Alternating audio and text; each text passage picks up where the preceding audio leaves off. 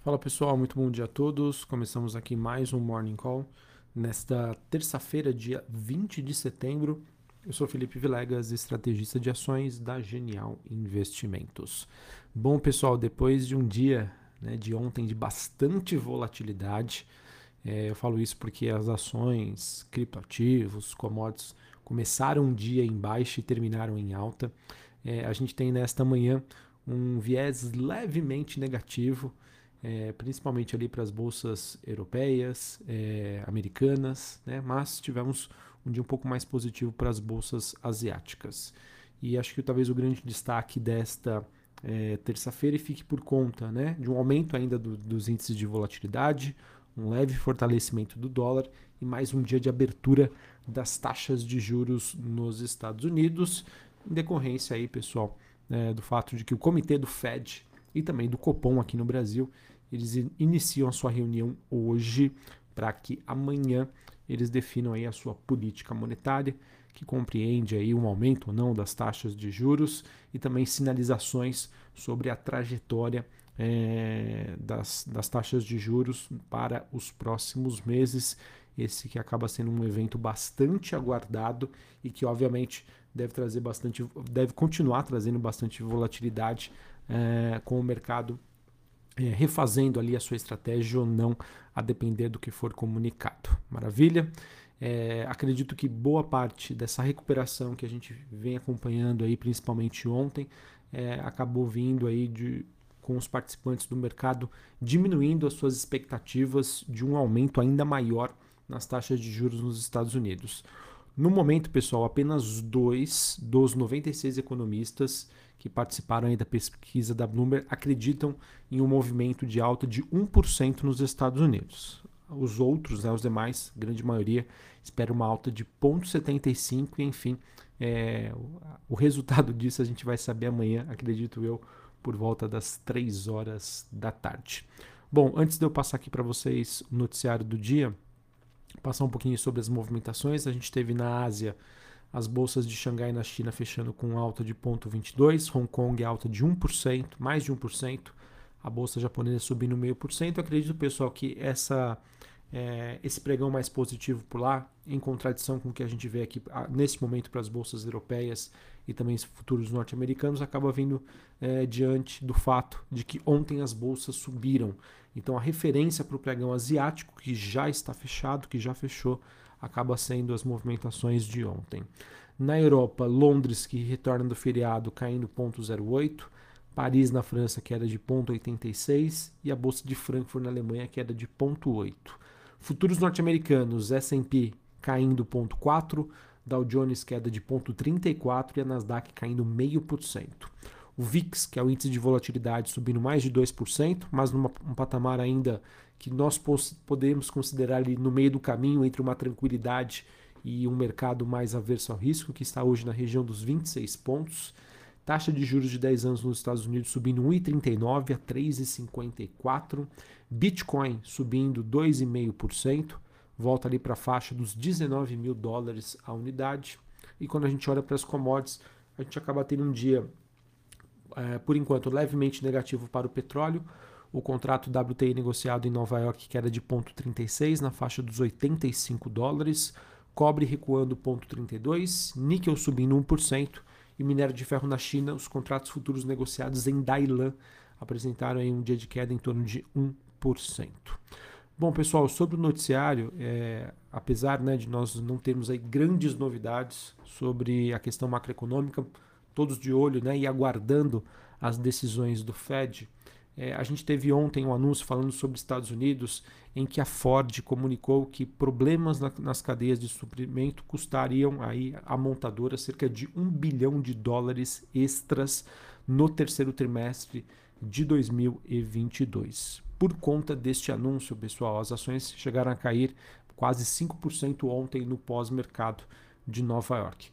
Ou seja, pessoal, a gente começa a ter ali grandes empresas começando a fazer anúncios negativos. Tá? A gente teve na semana passada a FedEx e agora a Ford, tá? que já mostraram aí sinais de que a gente pode, sem sombra de dúvida, começar a ver uma revisão mais forte nas projeções de lucros das empresas norte-americanas. Por que, que eu chamo a atenção para esse detalhe, pessoal? Eu recentemente fiz um gráfico é, comparando as expectativas sobre a trajetória da taxa de juros nos Estados Unidos, é, comparando com a movimentação do S&P 500. Existe uma correlação inversa, por isso eu trabalhei com a taxa de juros, digamos, invertida, para que elas fiquem na mesma direção, tá? Ou seja, quando a expectativa de taxa de juros sobe, as ações caem. Mas como as taxas de juros estavam invertidas, enfim, só para ter ficar visualmente aí mais fácil a compreensão. E ficou evidente que em 2022, né, a, a expectativa sobre a trajetória da, da taxa de juros nos Estados Unidos foi praticamente uma linha reta, uma subida. E em apenas dois momentos neste ano ficou mais claro que uma descorrelação entre uma expectativa de alta de juros e uma possível queda na bolsa norte-americana. E quando foi, e quando que ficou clara, né, quando ficou evidente essa descorrelação? Justamente na temporada de balanços nos Estados Unidos, é, do primeiro trimestre e do segundo trimestre. Ou seja, pessoal, aquele receio do mercado né, que já veio no, deco no decorrer de 2022 se preparando para os efeitos né, de uma inflação mais alta, de uma taxa de juros mais elevada, é, ele ainda, acredito eu, não foi sentido em sua plenitude pelas empresas. Né? Ou seja, se uh, nos resultados do terceiro trimestre de 2022, que começam ali na segunda quinzena de outubro, a gente começar a ver resultados mais fracos do que o esperado, porque até o momento, tanto os resultados do primeiro TRI quanto do segundo TRI surpreenderam em sua maioria os investidores, eu vejo que a gente está aberto ainda à possibilidade de uma nova correção nos mercados norte-americanos, com as empresas realmente sentindo os efeitos de uma política monetária mais restritiva barra um cenário de inflação mais alto, algo que ainda não aconteceu. Os mercados eles sempre estão à frente do que realmente acontece na economia. E será que a gente vai começar a ver isso, né? sentir isso pelas empresas norte-americanas no terceiro TRI, no quarto TRI, somente no ano que vem? Enfim, essas respostas a gente vai saber no decorrer do tempo. Mas o que eu tenho para contar para vocês hoje é que já duas grandes empresas, FedEx e Ford, já anunciaram aí sinalizações mais negativas. Sobre a agenda do dia nos Estados Unidos, a gente tem hoje, às nove e meia da manhã, dados sobre a divulgação de construção de casas novas. É, nove e meia da manhã esse dado. Essa semana a gente vai ter dados importantes sobre o mercado imobiliário dos Estados Unidos, que na minha opinião, pessoal, é também mais um ponto de atenção. Tá? A gente já começa a ver alguns índices que mostram um enfraquecimento do setor imobiliário por lá e aquilo, né? Grande parte do, do patrimônio dos americanos, como em acontece em todo mundo, está no setor imobiliário, está em imóveis. Tem um setor que está se enfraquecendo, pode sinalizar e pode ser mais um gatilho de um cenário mais desafiador à frente. E não por menos, pessoal, a gente também, como consequência de todo esse cenário, a gente teve um estudo que foi feito recente pelo Morgan Stanley que mostra que é, houve uma desaceleração significativa no mercado de IPOs de tecnologia nos Estados Unidos, né? Essa desaceleração que já está sendo considerada a maior em 20 anos, né? Ou seja, se não houver né, nenhuma, nenhum IPO até a próxima quarta-feira, isso vai marcar 238 dias sem ofertas públicas iniciais de ações de tecnologia nos Estados Unidos, esse número que já estaria superando os recordes estabelecidos anteriormente após a crise financeira em 2008 e também o estouro da bolha.com lá no comecinho dos anos 2000, tá bom? Então, como consequência aí desse cenário ainda bastante desafiador. Bom, falar um pouquinho sobre a Europa. A gente teve a divulgação nessa manhã dos dados sobre inflação ao produtor na Alemanha, o PPI. Ele que infelizmente voltou a surpreender e ficando acima das expectativas do mercado. A inflação ao produtor na Alemanha avançou em um ano, ou seja, agosto de 2022 contra agosto de 2021, nada mais, nada menos do que 45,8%, um novo recorde histórico. Esse índice que veio muito acima do consenso, que esperava uma alta anual de 37,9%, é, ou seja, né, a gente teve aí realmente uma, a gente tem ainda uma, uma situação bastante crítica na Europa influenciada aí por um alto custo dos preços de energia. É, na, na comparação agosto contra o mês de julho deste ano, uma alta de 7,9% mês contra mês, também um novo recorde. Só para vocês terem uma ideia, compara na comparação mensal, os economistas né, da, da Europa esperavam uma alta de 1,6, veio 7,9. Falando ainda sobre a Europa, a gente teve o Banco Central da Suécia elevando as taxas de juros por lá em 100 bips, né, ou seja, 1% para 1,75, mercado que esperava uma alta de 0,75, ou seja, uh, países né, europeus já adotando aí, políticas monetárias mais restritivas. Falando um pouquinho sobre commodities, a gente teve então os preços do minério de ferro caindo é, na China, né, na, nas bolsas também de Singapura. No, no, caso, a notícia que está influenciando neg negativamente foi um confinamento repentino no polo siderúrgico de Tanshan, que acabou servindo de lembrete aí do mercado em relação à política chinesa aí de Covid-0, perdão, e que pode suprimir a produção de aço e também diminuir a demanda pela matéria-prima, acabou sendo aí uma trazendo uma visão mais negativa.